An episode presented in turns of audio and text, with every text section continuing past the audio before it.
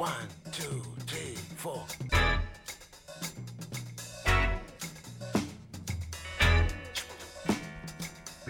Crazy Afrobeat. Radio Django, le grand direct, 18-19h.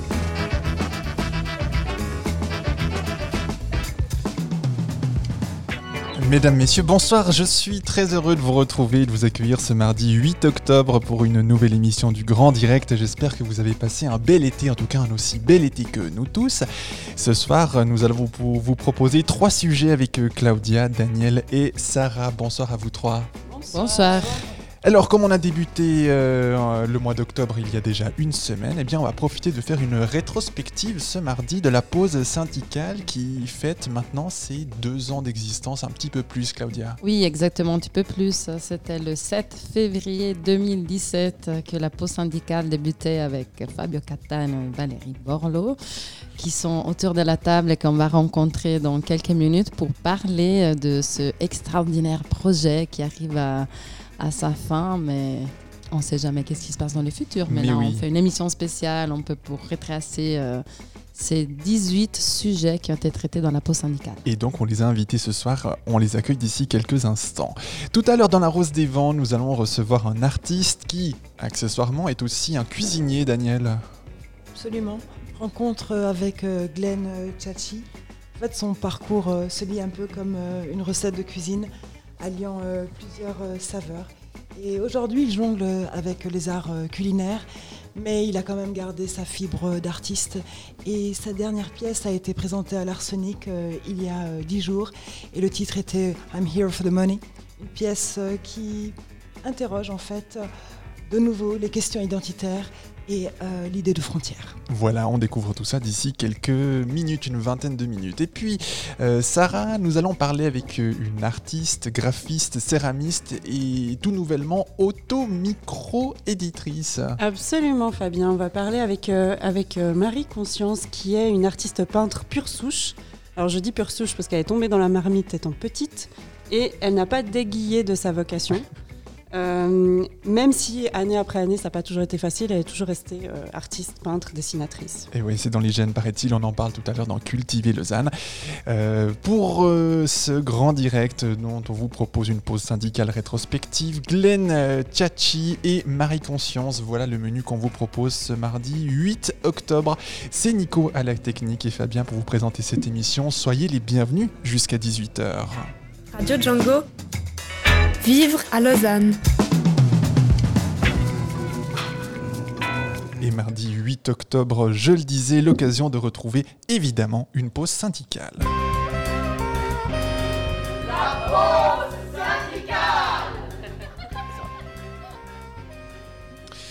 Égalité homme-femme, no bilag, réorganisation de la poste, numérisation du travail, foyer pour les mineurs non accompagnés, détérioration des conditions de travail dans les APEMS. Ce sont quelques-uns des sujets qui ont été abordés dans la pause syndicale, Claudia, entre 2017 et aujourd'hui, donc 2019. Exactement, Fabien. La pause syndicale, depuis sa naissance, a traité 18 sujets autour de questions syndicales, de l'actualité syndicale. Cette émission qui a été créée par Valérie Borloo et Fabio Cattaneo en 2017 est reprise avec grand plaisir par moi-même aussi après le départ de Fabio. Ce soir arrive à sa dernière émission pour le moment.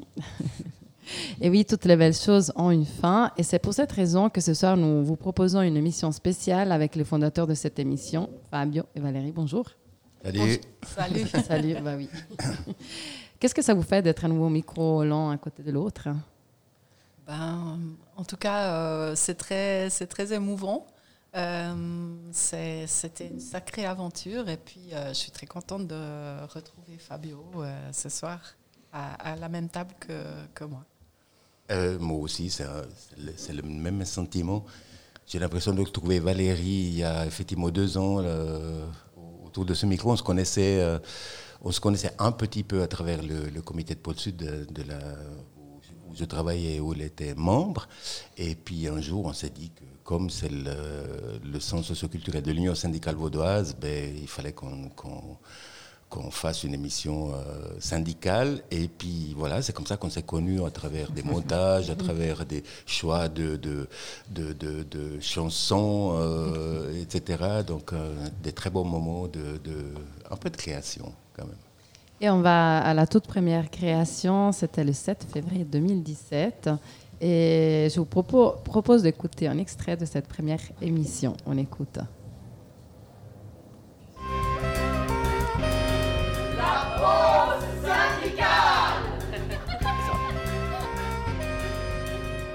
Alors Valérie, quel est le sujet de cette première émission?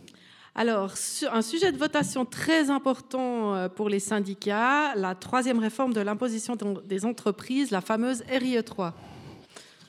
Alors, et ce soir, nous accueillons pour en parler Cora Antonioli. Salut. Hello. Enseignante et membre du comité national du SSP, le syndicat des services publics, qui est aussi en charge de la campagne Romandre contre la RIE 3. Cora, on voit que les syndicats sont très investis dans la campagne contre euh, cette réforme. Pourquoi?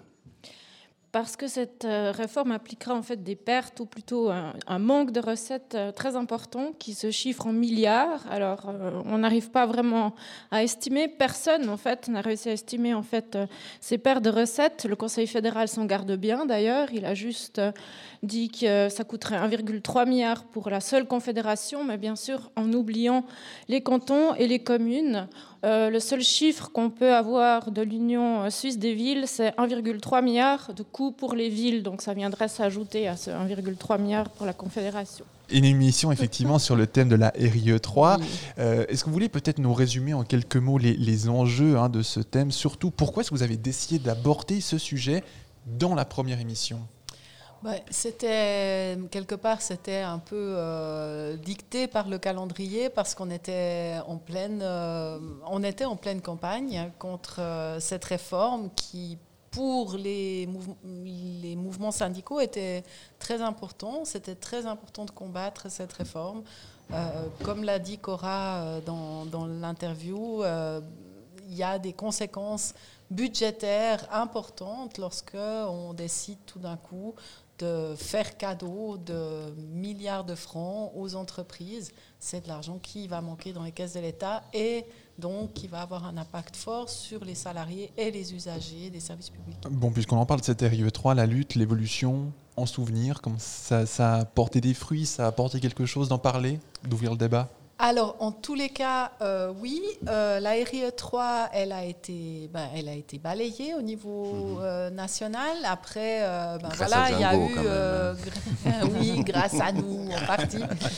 elle est revenue par la bande sous, la, sous un autre nom, c'était RFFA, qui est passé récemment en votation et qui a réussi à forcer la porte malgré l'opposition syndicale, encore une fois, mais euh, je pense quand même que ça a permis de, comment dire, de vulgariser un peu toutes ces questions de fiscalité auprès d'un plus large public. La plupart du temps, les gens ont beaucoup de peine à comprendre. Elle était compliquée en tout cas, cette oui, euh, réforme. Hein. C'était très des. Euh, oui, moi je voulais juste dire que euh, euh, des, fois la pause syndicale, elle répondait vraiment à une actualité euh, assez brûlante, puis celle-là, ça en a été une.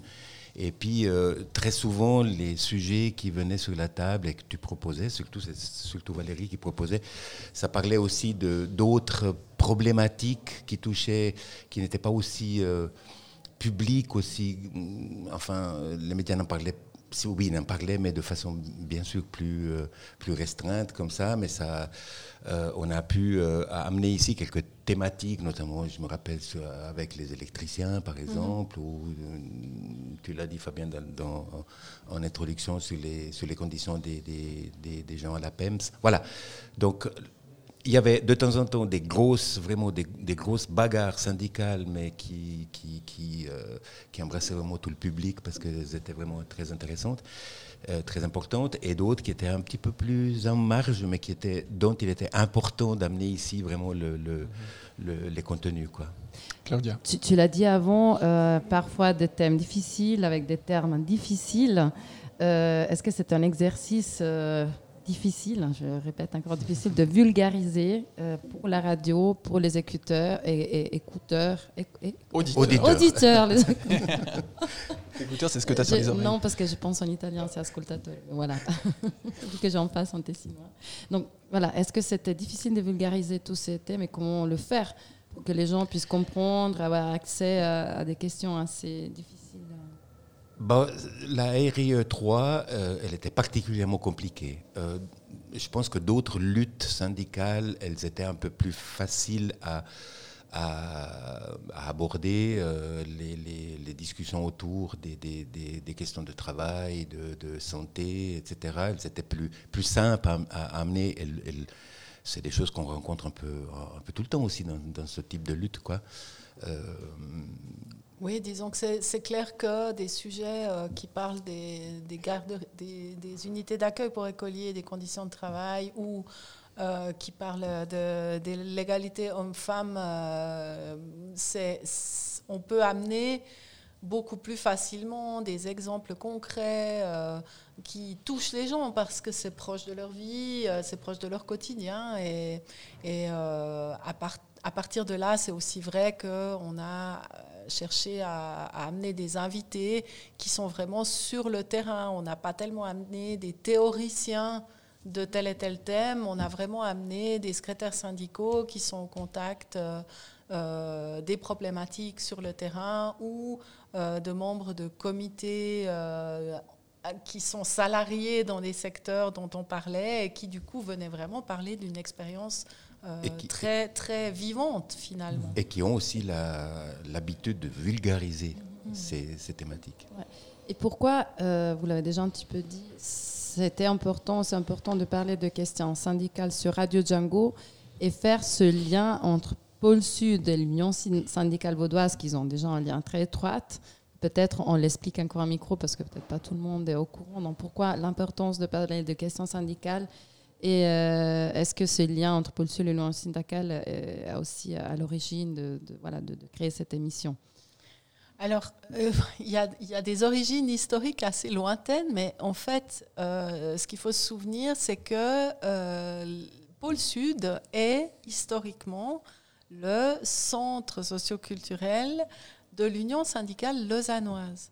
Donc, euh, il y a très longtemps, euh, l'Union syndicale lausannoise euh, occupait les locaux de Pôle Sud et y, organisait probablement toutes sortes d'activités euh, dans, le début des années, ben, autour des 1930-40, c'était très courant que les, syndicats proposent à leurs membres toutes sortes d'activités culturelles. Euh, Des cours aussi. Pas et mal des de cours euh, et toutes sortes de choses comme ça. Donc euh, voilà, historiquement, ça s'est passé comme ça. Et puis à un moment donné, l'Union syndicale lausannoise s'est dissoute dans l'Union syndicale vaudoise, qui du coup a repris la place importante qu'occupait l'Union syndicale Lausanne euh, dans le comité de Pôle Sud. Et c'est comme ça que moi, euh, qui suis euh, secrétaire de l'Union syndicale vaudoise, je me suis retrouvée, mandatée comme représentante de l'Union syndicale vaudoise au comité de Pôle Sud. Et c'est ainsi qu'on a, qu'a commencé l'histoire, parce que c'est là où on s'est rencontrés avec Fabio. Et puis, ben, on a profité de Radio Django pour, à un certain moment, amener un peu ce- ces dynamiques syndicales au micro, parce que, enfin, on trouvait avec Valérie que c'était juste, c'était juste de le faire, euh, dans la mesure où l'Union syndicale vaudoise, elle est, elle, elle est dans ses murs, et puis qu'on a ce médium magnifique. Donc, euh, Pour en voilà. parler et avoir des invités pour euh, discuter plus loin de ces thématiques Absolument. et de les faire connaître.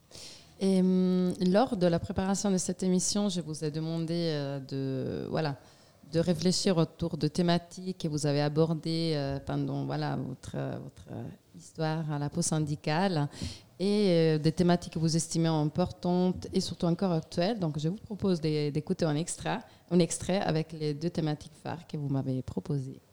On écoute. Et aujourd'hui, Valérie euh, et Fabio, dans Vivre à Lausanne, nous retrouvons notre rubrique La pause syndicale qui va se centrer sur la journée internationale pour le droit de la femme. C'est le 8 mars, c'est demain.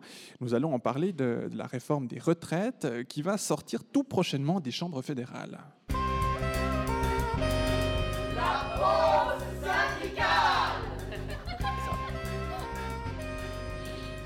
Alors Valérie, qui va être euh, notre invité du jour? Geneviève de Ram, physiothérapeute, membre du mouvement pour le socialisme, féministe et syndicaliste au SSP. Elle elle a été une des animatrices de la grève des femmes de 1991 et également des mobilisations contre les plans d'économie orchidée dans les hôpitaux vaudois. Le projet PV 2020 sortira de la marmite parlementaire le 17, le 17, mars prochain. Un petit retour en arrière nous permettra de mieux saisir de quoi il s'agit. Le TJ du 20 novembre 2013 nous remet dans l'ambiance. Par la voix d'Alain Berset, les mesures sur l'âge de la retraite et sur les rentes. Alain Robeté.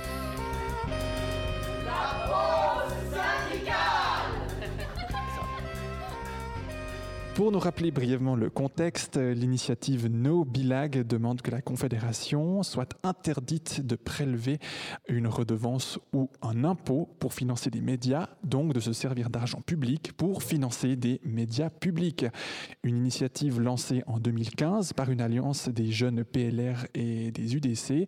Elle a été rejetée clairement et sans contre-projet par les chambres fédérales, mais bénéficie d'un fort soutien médiatique en Suisse alémanique plus particulièrement.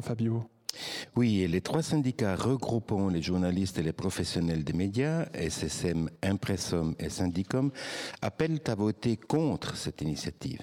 La suppression des redevances signifierait en effet l'impossibilité pour bon nombre de médias de produire un contenu informatif et culturel de qualité qui tient compte des minorités linguistiques, étant donné que ces régions bénéficient d'une grande part de leurs revenus par la redevance selon la célèbre clé Helvetia.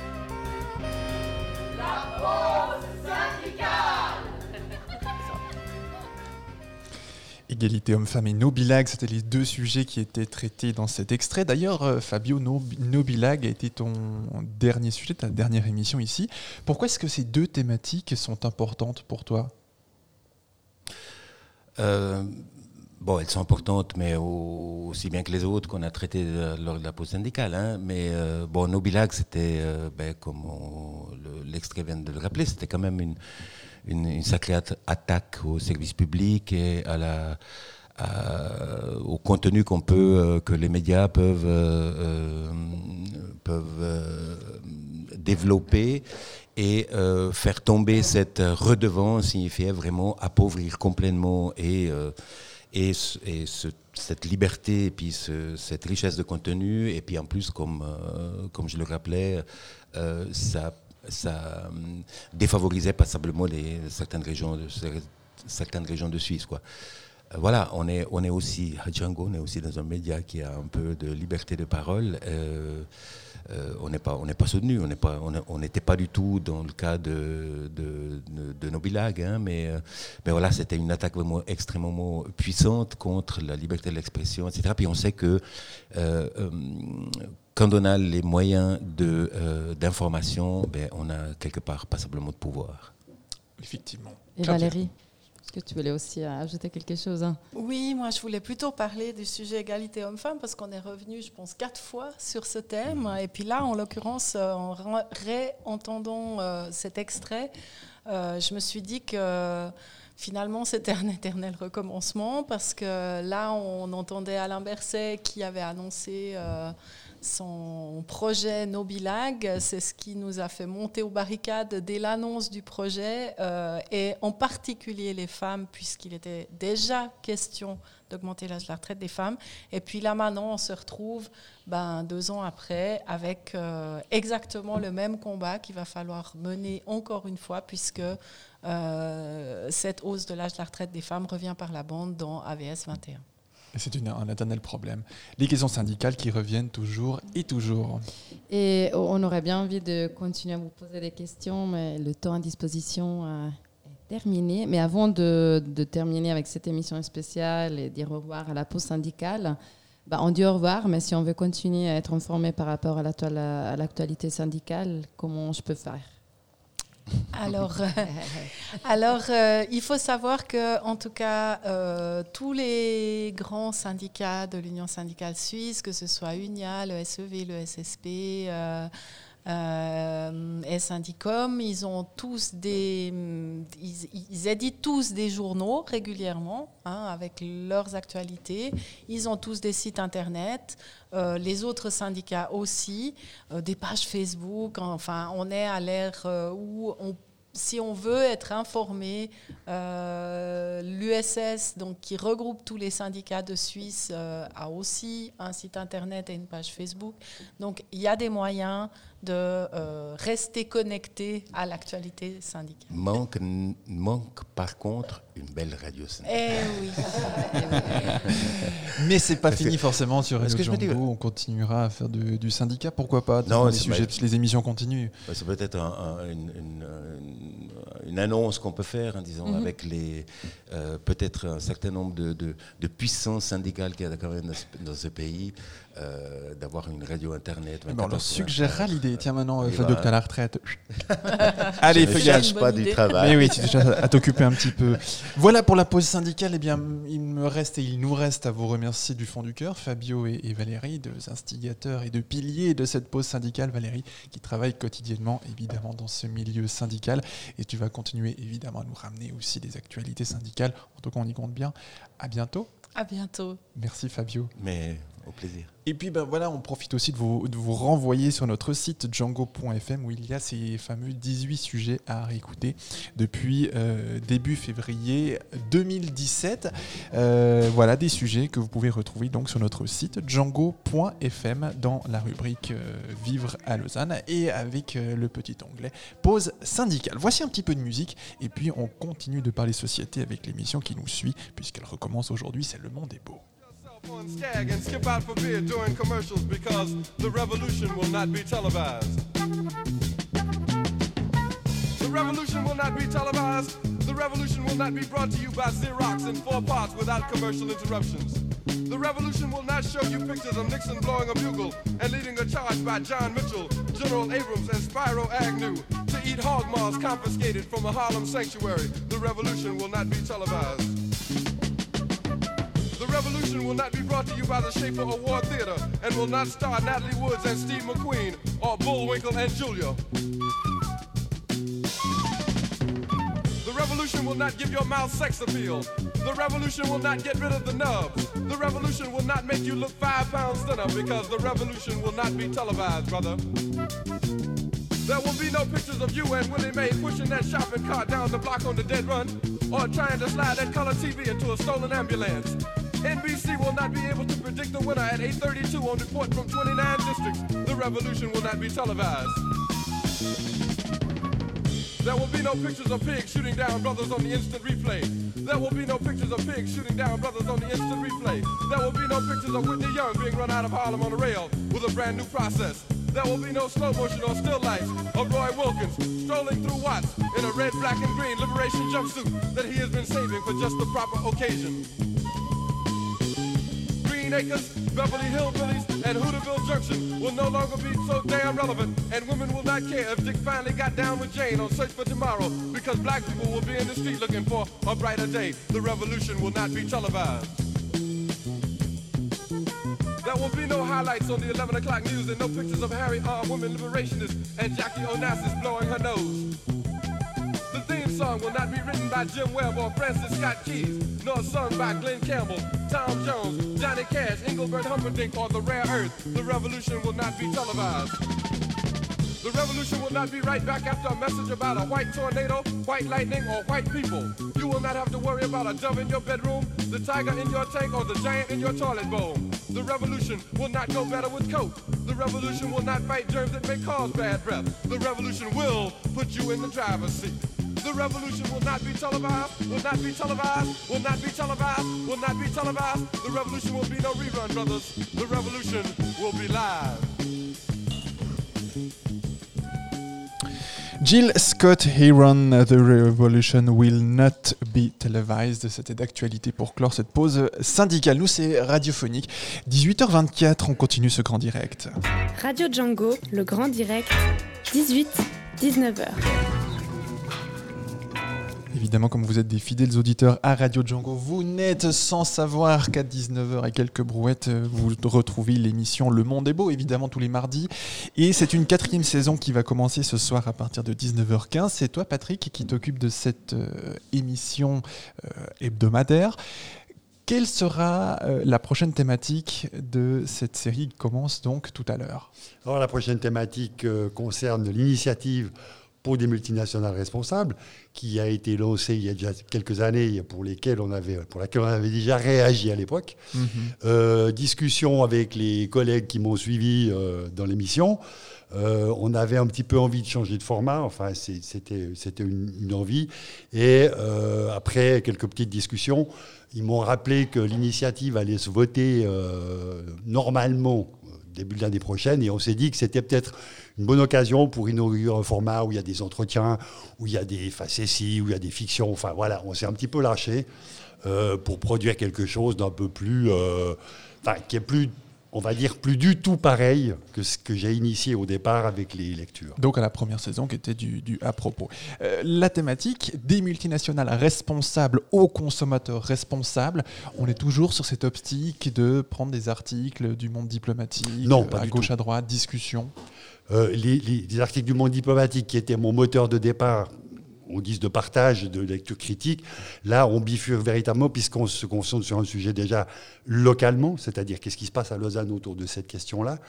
Et puis ben, l'intérêt c'est justement évidemment de faire participer les gens. Donc on a des entretiens avec des, institutions, le CETIM, euh, ben, pour le prochain, des gens qui... L'objectif de la mission c'est d'essayer de de rendre accessible la compréhension de ces initiatives quand même assez tordues et compliquées euh, pour le public euh, moyen, on va dire, quoi, qui est pas, qui, comme moi, est peu formé sur la question. Et donc l'objectif, c'est d'essayer de rendre ça accessible avec un tas de, de palettes de compréhension voilà, possible, y compris l'humour, le gag, enfin voilà, on va, on va essayer un peu tout, quoi, finalement. Voilà, une série qui va donc se dérouler jusqu'à Noël. À Ouais, peu près. hein. qui, va, qui va normalement continuer après Noël, mais qui est programmé jusqu'à Noël. Voilà. Mais on continue de travailler et, et si des gens euh, sont intéressés d'ailleurs à, à amener des questions, des suggestions, ben nous on, on va, on va prolonger de toute façon. Donc voilà, euh, s'il y a des suggestions, elles sont les bienvenues. Quoi. Voilà, info at django.fm ou via notre Facebook euh, de Radio Django. Le Monde est beau, la quatrième saison, ça commence tout à l'heure à 19h15 euh, pour environ une heure hein, d'émission. Ouais, elle est un peu longue. Elle est un peu longue celle-là parce que c'est l'entretien avec Chantal Payère, mais qui justement explique l'initiative. Donc c'était important de laisser aller là. Voilà, de poser le cadre. Ce sera fait tout à l'heure à partir de 19h15. Et puis on pourrait écouter en tout temps sur django.fm euh, dans la rubrique Le monde est beau. Euh, merci également à Fabio qui s'occupe euh, notamment de la réalisation technique. Exactement. Voilà, merci beaucoup Et Patrick. merci à vous pour votre collaboration. Avec grand plaisir des multinationales responsables aux consommateurs responsables. C'est tout à l'heure à partir de 19h15 sur Radio Django. Radio Django, la rose des vents. Ce soir, dans La Rose des Vents, rencontre avec un artiste d'origine albanaise, aujourd'hui installé en Suisse. Son parcours se lit comme une recette de cuisine, alliant plusieurs saveurs et plusieurs ingrédients. Chorégraphe, il jongle aujourd'hui avec les arts culinaires. La cuisine l'inspire comme un nouveau cadre de vie. Il signe son deuxième spectacle qui interroge ses racines et son identité, The Unfinished Project, I'm Here for the Money, une pièce présentée à l'Arsenic en fin septembre dans le cadre de l'événement Lausanne Méditerranée, le monde albanophone, un événement organisé donc par la ville de Lausanne. Daniel, c'était son premier spectacle en Suisse? Oui, en Suisse. Mais il avait, euh, lors de son euh, séjour en Italie, créé et produit euh, la performance euh, Caca Communist Kids, une entrevue avec son frère qui, suite à leur immigration en Europe dans les années 90, interroge surtout euh, leur sentiment d'appartenance afin de rebâtir ensemble une identité albanaise euh, fantomatique. Et de quoi traite alors cette euh, dernière création? Alors cette pièce propose une réflexion sur euh, la propriété euh, territoriale et revient sur la question des identités.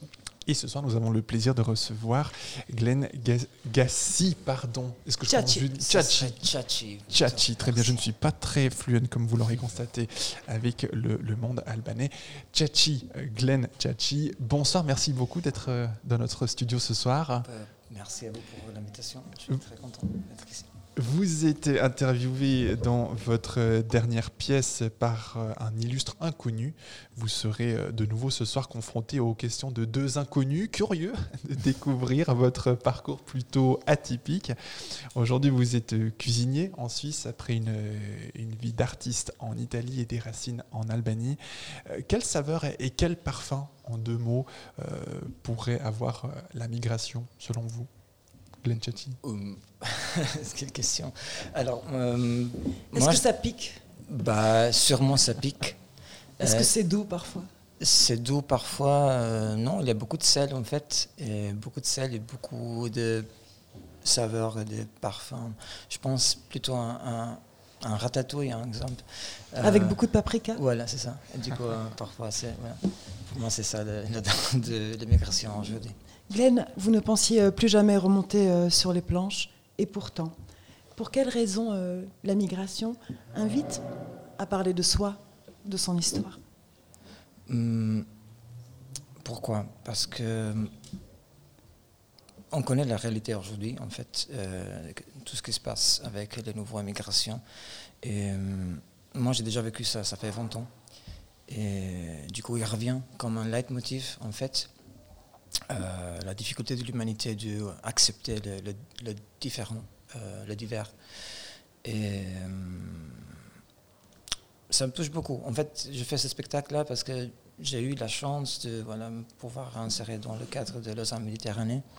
Je ne vais pas du tout penser à, faire ça. Mais ça a été, c'était un, un surprise aussi pour moi. Du coup, je me suis plongé complètement dedans.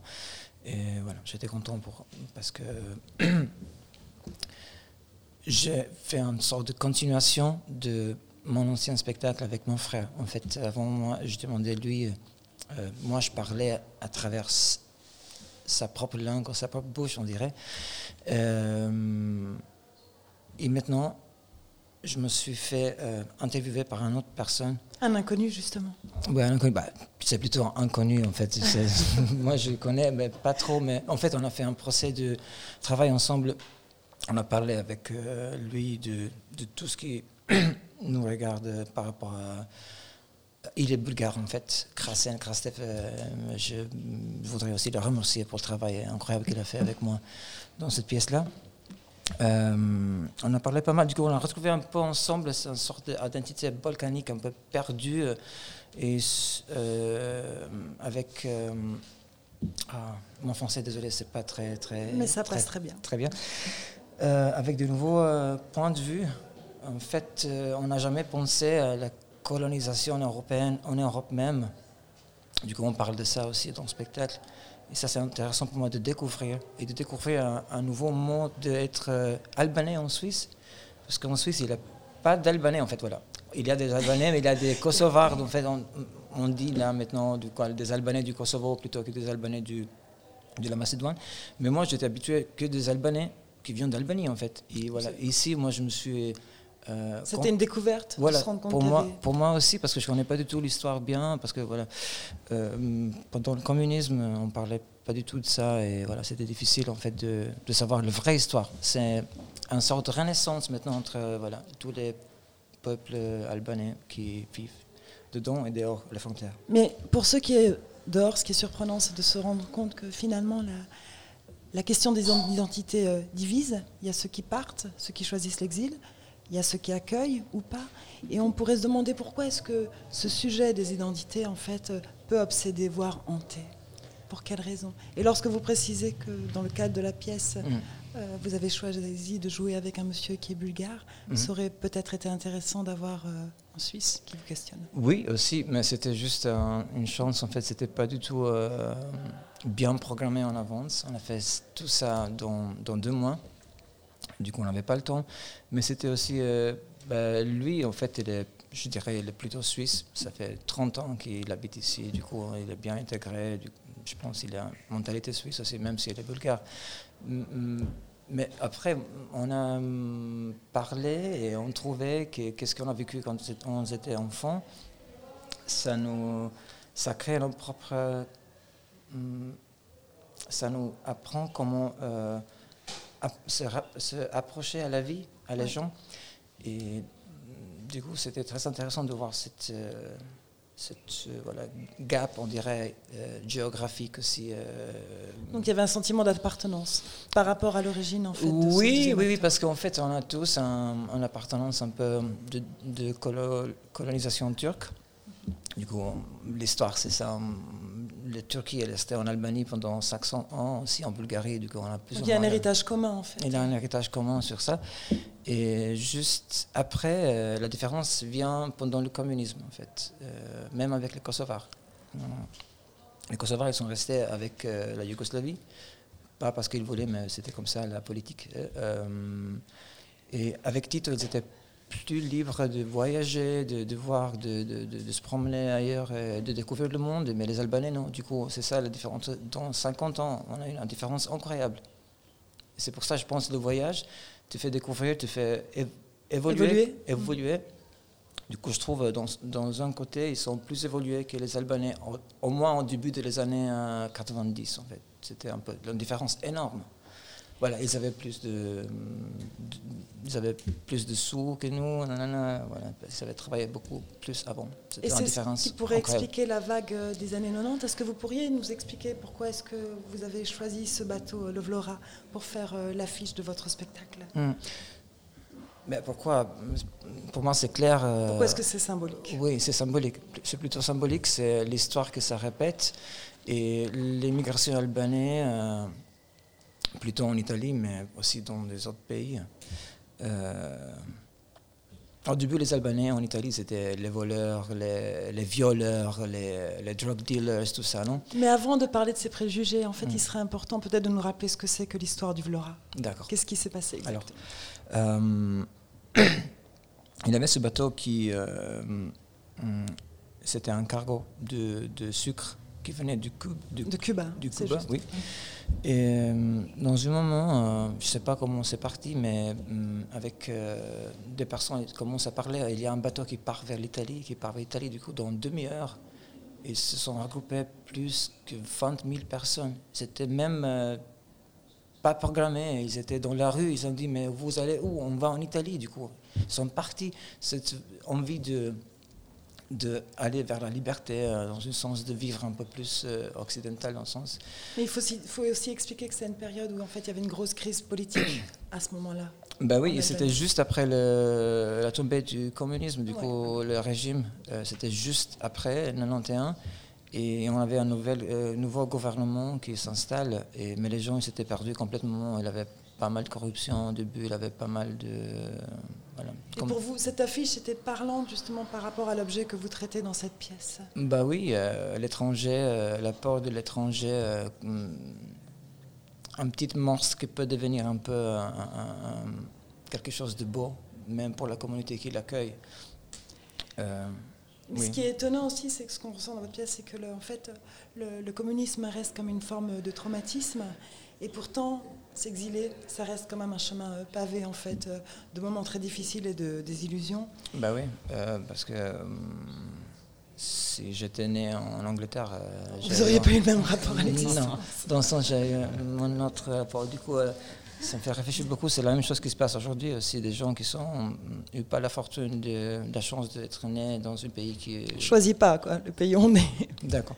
Du coup, voilà, c'est la même histoire qui se répète. Et oui, c'était, on dirait pas très très facile, mais c'était parce que l'histoire du même peuple et des politiciens de la politique, il, il a fait, la conséquence c'était ça en fait. Il n'avait pas de choix.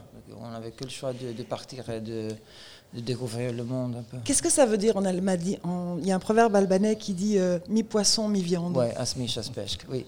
bah, ça veut dire. euh, alors, quand on dit tu manges de la viande, euh, non, tu manges du poisson, non. Alors, qu'est-ce que tu? Manges? Euh, Qu'est-ce que c'est? Tu manges des végétaux, tu manges de la soja dans Mais pour nous, ça veut dire que tu n'es pas défini, qu'on ne sait pas quel goût tu as, si tu es. Si tu es de la viande, si tu es de- du poisson, tu n'as pas une identité en fait, c'est ça. Et c'est encore un élément culinaire qui fait référence Oui, aussi qui à votre métier. qui arrive souvent, oui. Vous avez choisi un titre euh, provocateur pour ce spectacle, I'm Here for the Money. En quoi cette euh, mécanique euh, exil, migration, travail vous interroge? Est-ce qu'on migre nécessairement pour des questions économiques? Hum, On migre pour euh, plusieurs questions, je crois. L'économie, c'est important parce que c'est ce qui bouge dans notre vie. euh, voilà. il, faut, il faut travailler, il faut gagner sa propre vie. euh. Après, il y a un système qui, qui exploite pas mal de, hum, gens qui ont dit ils arrivent pour faire des, des travaux en fait, qui les autres n'ont pas envie de faire, par exemple. Et hum, qu'est-ce que me. euh, Qu'est-ce qui vous a donné envie, en fait, d'avoir ce titre un peu provocateur Parce que Le titre- c'est vrai qu'on parle beaucoup d'immigration économique. Ben oui, mais, mais, ça on, va bien on- on- je pense on, lit tout euh, par rapport à l'argent. Euh, du coup, toutes les valeurs, on les lit par rapport à l'argent. Euh, mais pour moi, c'est pas du tout le cas. En fait, je suis grandi dans un pays où des autres valeurs il avaient importance. On n'avait pas de l'argent, mais on était voilà le respect vers l'autre, l'ouver- l'ouverture vers l'autre. Euh, Une forme de cohésion sociale, en fait. Cohésion sociale qui voilà qui, qui comprenait pas l'argent comme existence et euh, quand je suis arrivé en Suisse j'ai rencontré un monsieur dans un bureau euh, hum, je bougeais pour plusieurs motifs que je ne veux pas expliquer maintenant mais c'était euh, voilà je suis venu ils m'ont dit euh, mais pourquoi alors vous avez bougé? Pourquoi vous avez quitté l'Italie? Mais vous êtes là pour l'argent. Euh, j'ai dit non si vous voulez oui je suis là pour l'argent mais je sais pas. En fait euh, ça m'a touché beaucoup et je crois que euh, derrière chaque personne il y a une histoire incroyable qu'il faut connaître. Euh, il faut vraiment connaître et, c'est une possibilité de, de, de s'enrichir aussi en fait Euh, même la société, je pense, peut gagner beaucoup par les gens qui, qui bougent parce qu'ils ont une énorme énergie, ils se, ils se doutent, ils se mettent. euh, Justement, vous expliquez que la Suisse vous a permis de vous réinventer. Qu'est-ce que ça veut dire exactement? Bah, le mouvement, ça m'a permis de me réinventer, pas la Suisse. Du coup, le fait que je suis parti et j'ai décidé de commencer plus ou moins de zéro, parce que je ne connaissais pas la langue, euh, je n'avais pas de contacts. hein. Du coup, j'ai fait tout ce qu'il faut pour être un immigré 100% cette fois. Euh, euh, Est-ce que vous avez le sentiment, vous disiez aussi que finalement, il y a quand même un système malgré tout qui, qui rassure? Oui, alors euh, c'était pour dire ça. En fait, euh, le mouvement, il m'a fait, m'a donné la possibilité de me réinventer. Euh, la Suisse m'a donné la possibilité de, de, de, de faire tous ces changements-là. Et qu'est-ce qui me rassure en Suisse et ce que j'aime de ce pays-là, c'est un, un sens de responsabilité collective qui permet que, que tout va bien. En fait, euh, il y a Il y a une forme de respect du bien commun voilà, c'est ça. Et ça, ça, c'est mon observation. Peut-être c'est pas toujours comme ça, 100% comme ça, mais qu'est-ce que j'ai vécu? Oui et non. On n'entendait pas parler Patrick qui parlait Ah. des multinationales tout à l'heure. Il y a de quoi se poser des questions aussi, mais on ne va pas ouvrir cette fenêtre. Non, mais oui, oui. euh, Il y a toutes les sociétés, ils ont des contradictions incroyables. Du coup, euh, les sociétés albanaises, euh, les sociétés suisses, les sociétés italiennes, on n'est pas dans un monde parfait, quoi. Je- Une dernière question, parce Oui. qu'on on parlait euh, d'argent. Est-ce Oui. que l'argent fait le bonheur? Vous avez indirectement répondu. Hmm, non, je pense qu'il fait pas le bonheur. Il fait, la, il fait le, le- tu n'as pas de stress, du coup, voilà, tu peux choisir, en fait. Une forme de sécurité. Une forme de sécurité. Mais le bonheur peut être, en fait, on, parle de ça en spectacle aussi, le bonheur, c'est un, un choix, un choix d'être heureux tous les jours et même de trouver euh, du bonheur euh, dans, dans des petits détails, quoi, dans, je sais pas, dans un, un paysage, euh, dans le soleil qui, qui se couche, je sais pas. Du Ce qui est essentiel. Voilà. Glenn, avant de, de se quitter, euh, Daniel, en préparant cet entretien, vous a demandé de choisir une chanson. Oui. Et vous en avez apporté une. Alors je vais vous demander de prononcer le nom parce que, vu mes prouesses en Le albanais nom, tout c'est- à l'heure. alors c'est, alors j'ai choisi une chanson de euh, un ami, un artiste euh, très actif euh, en Albanie, mais aussi à Paris, euh, où il vit depuis euh, 20 ans en fait. Euh, il a écrit euh, dernièrement une chanson qui s'appelle euh, euh, Meyetu. Euh, le chanteur s'appelle, euh, l'artiste s'appelle Vlachent Sata. Euh, Meyetu, il parle en fait de cette sorte de, de cette migration-là, de, se demander qu'est-ce que je fais là, est-ce que c'est mieux de hum, go back, donc Retourner. dans, le propre euh, pays pour, euh, pour donner euh, des énergies pour se renouveler. Si ça vaut la peine de rester ailleurs où tu es à Smich, à Speshk, ou, ou si c'est plutôt le contraire. Et je trouve ça une nouvelle sonorité. euh, c'est pour ça que j'ai choisi.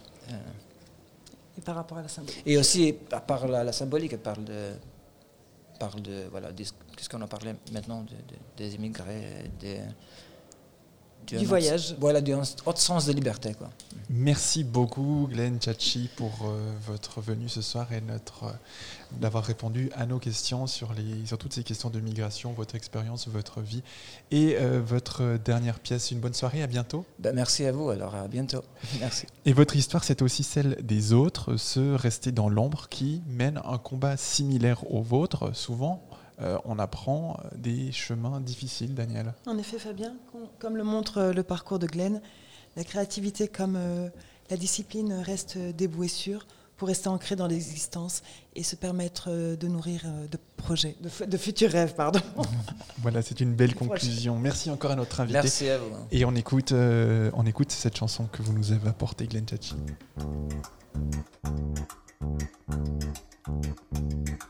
oh, oh, oh, oh, oh, Saken apridna Me pa vëllën ton të lullzu Mos më kene vetë mja zgjidhje me u latu. E kur me non shumë para nesh Dha në gjithë jetën për këtë vend Tu je prit një dit. Të parë من مليت ميتوب وضوء ben intim mevzu. Yevme babak medyalim Membiyetu saçmeyetu Podu ben intim mevzu. Yevme babak medyalim Membiyetu saçt Meyetu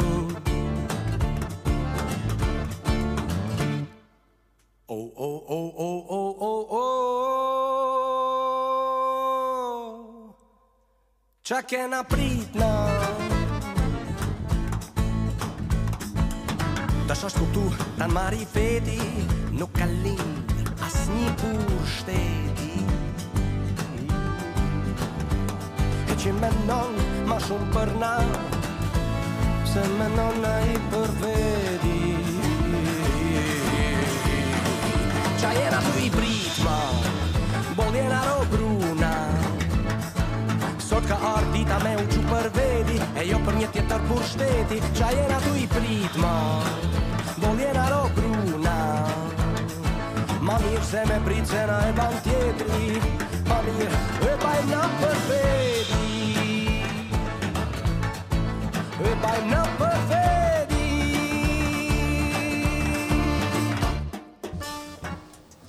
Voici pour clore cette rubrique de la Rose des Vents, un sujet qui nous était proposé ce mardi par Daniel et qui est à retrouver et à réécouter sur notre site www.django.fm.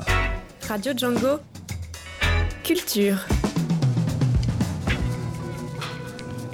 Et au menu de Cultiver Lausanne, ce soir nous parlons de dessin, de peinture et d'édition, Sarah. Oui, absolument, Fabien. Alors nous, euh, on est avec une artiste, dessinatrice, peintre, qui a récemment lancé sa propre maison de micro-édition.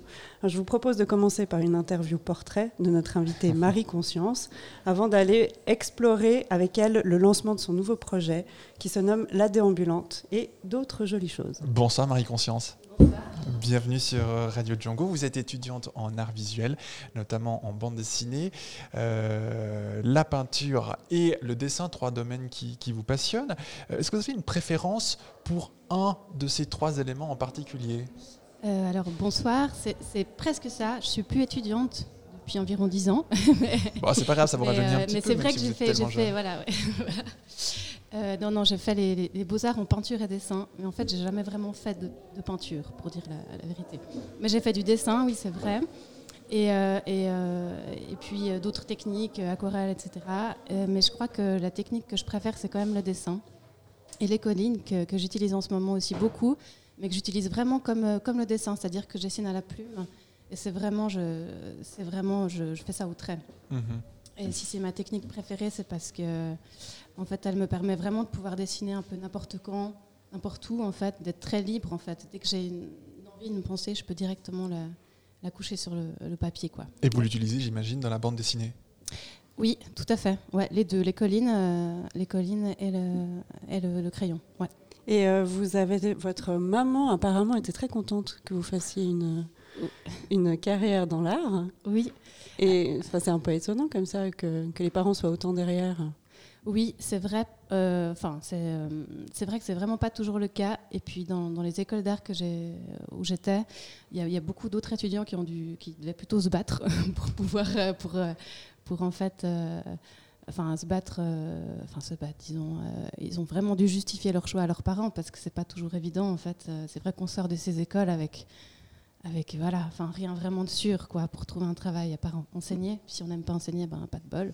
Mais vos, vos- vos Mais, deux, euh, vos deux parents sont dans, sont dans l'art. alors en fait, euh, non. Enfin, ma mère était maîtresse d'école enfantine, et puis du coup, elle était très créative. Et puis mon père était, euh, était, avait été un temps prof d'histoire de l'art. Puis j'ai vraiment grandi aussi dans un, dans une famille où, où on allait, voilà, on allait au musée, on allait, voilà, on, allait visiter des églises, on allait. Donc j'ai un peu baigné là-dedans.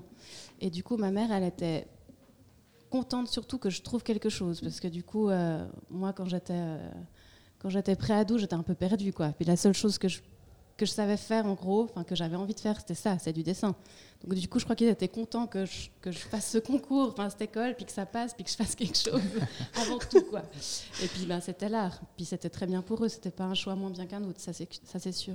Et au niveau des de écoles, justement, euh, du, de- du- des règles marketing un peu qui existent dans le monde de l'art, euh, Mhm. euh, ça, ça, a été, euh, ça a été un peu un conflit, ça a été un peu difficile peut-être de devoir se mouler là-dedans pour vous. Et est-ce que, est-ce que Mhm. vous avez remis complètement en, en question votre carrière? Est-ce que vous avez pensé à faire autre chose que ça? Oui, alors pas aux Arts Déco, parce qu'aux Arts Déco, j'avais fait l'illustration de la BD, puis là, j'aimais bien, mais tout en me disant Ah, mais moi, ce que je veux, c'est faire de l'art, avec un grand A, et puis aller aux Beaux-Arts, etc. puis en fait, quand je suis arrivée dans cette école, ben, en fait, euh, c'était vraiment le désenchantement, parce que je me suis rendu compte que c'était un monde. euh, aussi assez euh, superficiel, quoi. Enfin, comme partout. En fait, comme dans toutes les autres écoles, dans tous les autres mondes, ben, y a, voilà, il y a, c'est aussi euh, capitaliste, c'est aussi, euh, enfin voilà, tous ces vernissages, toutes ces expos subventionnés par UBS, par machin, par truc. Enfin, je veux dire, moi, je m'attendais pas à ça. Moi, je m'attendais à un truc, je sais pas, j'avais vraiment une idée euh, hyper idyllique, fou, quoi. le- voilà, le- complètement. Et puis en fait, ben, c'était, c'était pas ça. Et du coup, ben, ben, j'ai essayé de me fondre dans ce pas ça, dans cette autre chose. Puis j'étais nulle. J'étais nulle pour me vendre, pour, pour défendre mon travail, pour, je sais pas, pour inventer des speeches qui iraient autour. Pour... J'étais super nulle. Je savais, enfin, je savais pas, et je sais toujours pas faire ça d'ailleurs. Donc moi, j'ai dû trouver d'autres chemins de traverse pour, pour montrer ce que je faisais parce que, parce que défendre mon travail comme ça, j'ai j'ai jamais su. Donc oui, j'ai failli, j'ai failli arrêter. Mais par contre, vous êtes parti à New York. Oui. Et à ce moment-là, ça a été, ça a été un peu une révélation par rapport au dessin, justement? Oui. Qu'est-ce que vous avez fait à New York? Quelle école vous avez fait? Pourquoi vous êtes parti? Ben, En fait, je suis partie parce que ben, c'était un moment dans ma vie où voilà, j'avais les sous et le temps pour partir. Je suis partie faire une école de langue. Donc, rien à voir, hein. Rien à voir avec la- euh, l'art, ouais. Une école assez nulle qui s'appelait la Kaplan School, si jamais n'y allez pas. et puis euh, voilà. Et puis, euh, mais sinon, c'était euh, cette ville était géniale. Et puis c'est vrai que j'ai beaucoup dessiné là-bas. J'avais un carnet, puis je dessinais ce que je voyais. Et puis, euh, j'ai beaucoup dessiné parce qu'il y a aussi eu des moments, voilà, quand on part, euh, qu'on est éloigné de sa famille, de ses amis, c'est pas toujours facile, on se sent un peu seul. Et puis, du coup, je me suis vraiment rattachée à ça. Et puis, j'ai retrouvé, en fait, ce- ce- cette- envie, en fait, du dessin, quoi. Ce, truc que j'avais un peu perdu après l'école, en fait. Parce que ça m'avait un peu dégoûté en fait. Et puis à New York, ben, je me suis vraiment, euh, j'ai retrouvé ce dessin. Et puis plus que retrouvé, j'ai, c'est vraiment devenu quelque chose sur lequel maintenant je, je peux compter quoi. Quand, enfin, je veux dire euh, quand euh, je suis pas bien ou même quand je suis bien, mais c'est quelque chose qui fait vraiment partie de ma vie. C'est, une- c'est vraiment un ancrage euh, fort dans ma vie quoi. Ouais. Marie-Conscience, vous- en préparant cet entretien, vous nous avez suggéré quelques titres de musique Mhm. qui vous plairaient. Ouais. Alors, pour donner un petit peu de respiration et d'air musical Oui. là au milieu, une chanson d'Anne Sylvestre. Oui. Euh, Les gens qui doutent. Oui. Pourquoi Est-ce que c'est en image avec ce que vous disiez de votre jeunesse Vous doutiez un petit peu? Moi, je doute tout le temps encore. hein. J'arrête pas de douter tout le temps. Et euh, mais du coup, euh, je pense que c'est pas mauvais de, de, de douter. Puis j'aime bien cette chanson parce qu'elle met un peu euh, en valeur en fait les gens qui comme moi doutent. Voilà. Alors on l'écoute. Anne Sylvestre sur Radio Django.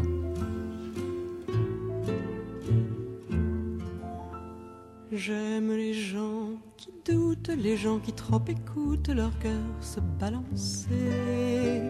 J'aime les gens qui disent et qui se contredisent et sans se dénoncer.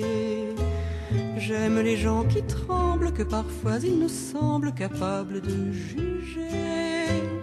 J'aime les gens qui passent moitié dans leur godasse et moitié à côté. J'aime leurs petites chansons, même s'ils passent pour des cons. J'aime ceux qui paniquent, ceux qui sont pas logiques, enfin, pas comme il faut. Ceux qui, avec leur chaîne, pour pas que ça nous gêne, font un bruit de grelot. Ceux qui n'auront pas honte de n'être au bout du compte que des ratés du cœur. Pour n'avoir pas su dire délivrez-nous du pire et gardez le meilleur.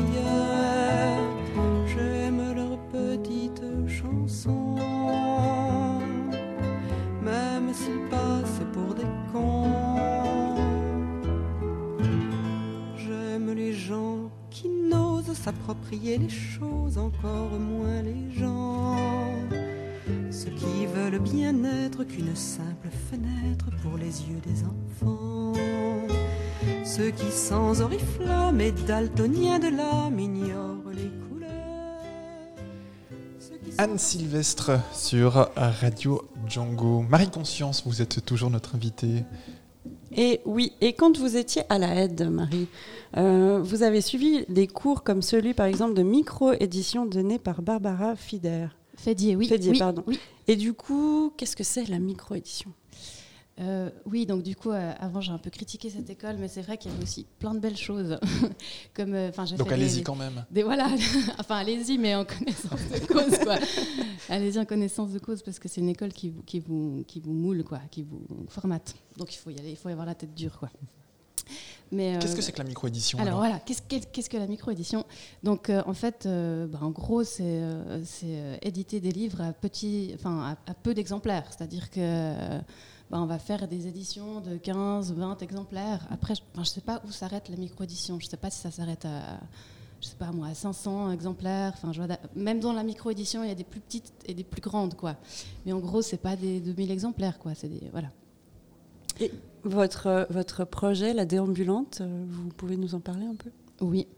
Alors en fait, euh, bah, quand j'ai suivi ce cours avec Barbara euh, Fédier là, au, au Beaux-Arts, eh ben, j'ai vraiment adoré euh, justement euh, créer des livres, faire de la mise en page. Enfin, c'était vraiment la conception de la mise en page jusqu'à la réalisation, puis après encore, euh, ouais, enfin jusqu'à la réalisation et tout, c'était vraiment super.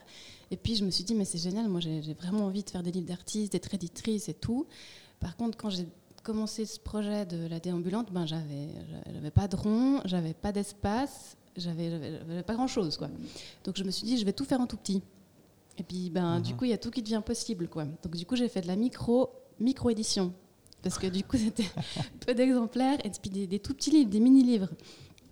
Et puis eh ben, j'ai commencé ça dans ma chambre quoi, avec mon imprimante, mon ordi. euh, Enfin c'était pas mon imprimante. Mais... Mais euh, ouais, euh, non, non, mais. Bref. comment, comment, on fait une, comment on fait une BD format euh, parce que C'est presque, un- c'est presque un format Barbie en fait. Ouais, Quand vous dites tout, ouais. tout, tout petit, ils sont vraiment tout, tout, Ils font tout 4 petits. cm sur 4 cm, c'est Ouais, carré, ouais. C'est des, c'est des C'est micro, mini, micro livres. Et puis ils font 8 pages. Ouais. Co- comment on fait de, de, de la BD Comment est-ce qu'on raconte une histoire Ben, alors c'est vrai que c'est court, donc il y en a des qui racontent vraiment des histoires. Euh, donc c'est plusieurs artistes hein, que j'édite. Donc il y a des artistes qui racontent vraiment des histoires sur 8 pages avec un début, une fin. Il y a des artistes qui font plutôt euh, une succession d'images avec plus ou moins une narration. hein, mais ouais. Et puis euh, et puis il y a des artistes où ça part dans tous les sens. Voilà. Mais alors, est-ce qu'on écrit petit ou est-ce qu'on met une vignette par page Alors ils écrivent très petit. Donc, c'est la loupe. Ou alors on peut, ils les font plus grands, puis bah, moi je les, je les rétrécis quoi. Et euh, vous, êtes, euh, vous êtes en collaboration avec plusieurs femmes aussi. Oui. Euh, les personnes que vous éditez sont. Est-ce que c'est tout le temps des femmes? Ben, en fait, presque que des femmes, ouais. Il y a quand même des hommes que j'édite. mais c'est vrai que c'est presque que des femmes. C'est pas un... je me suis pas dit que je voulais éditer avec des femmes, mais c'est vrai que, bah, en fait, souvent, les travaux qui me touchent, ou plutôt les gens avec qui j'aimerais collaborer, enfin les deux, bah, c'est souvent des femmes. Et puis, euh, bah, je me poserais des questions si, enfin, disons si c'était comme ça aussi dans euh, dans le monde de, de l'édition, de la BD, si c'était que des femmes qui étaient éditées, je me dirais ah ben merde, faut que je- faut que j'édite des mecs quoi. Mais comme en fait c'est vraiment le contraire, je me suis dit que c'était pas un problème. Au contraire même, que c'était plutôt bien que, que j'édite plutôt des femmes. quoi. Et Le, le collectif euh, Perada? Euh, Oui. qui, Perada, je, je rappelle juste, ça veut dire soit meute de chiens, soit, euh, soit une vacherie en espagnol. Ouais, c'est vrai, bravo.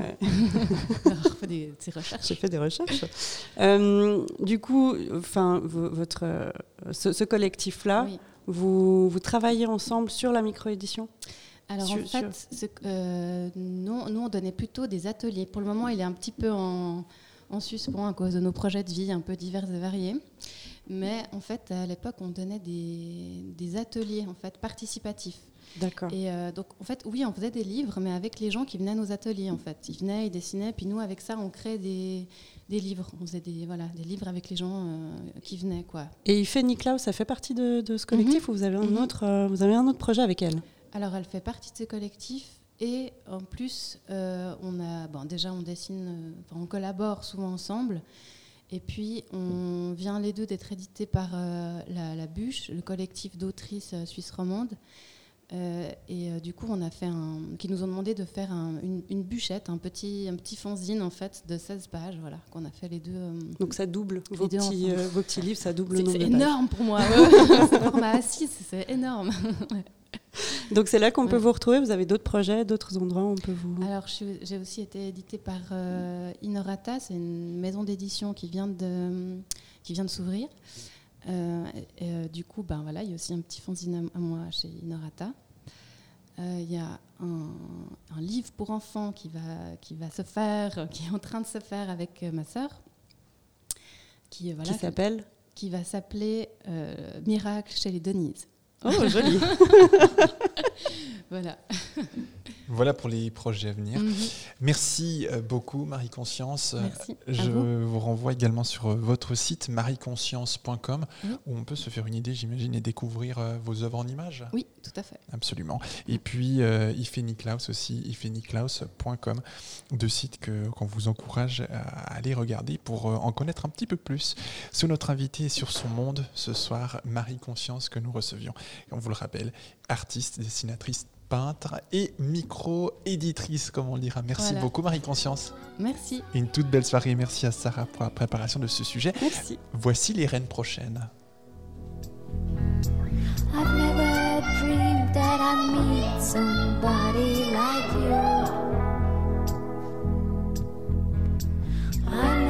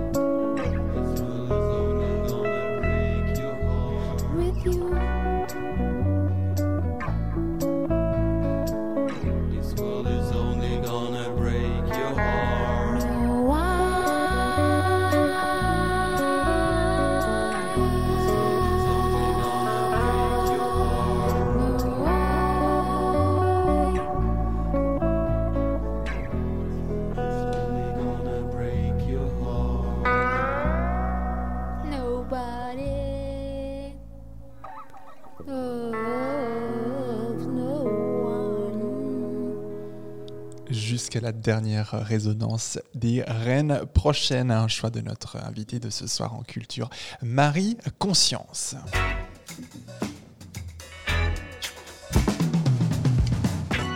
Et nous arrivons au terme de ce grand direct pour ce mardi 8 octobre. Nous avons parlé de la pause syndicale, nous avons reçu Glenn Chachi et Marie Conscience à l'instant. À l'instant, tous ces sujets sont à retrouver et à réécouter sur notre site www.django.fm. Merci beaucoup à Nico qui a assuré la technique de ce grand direct.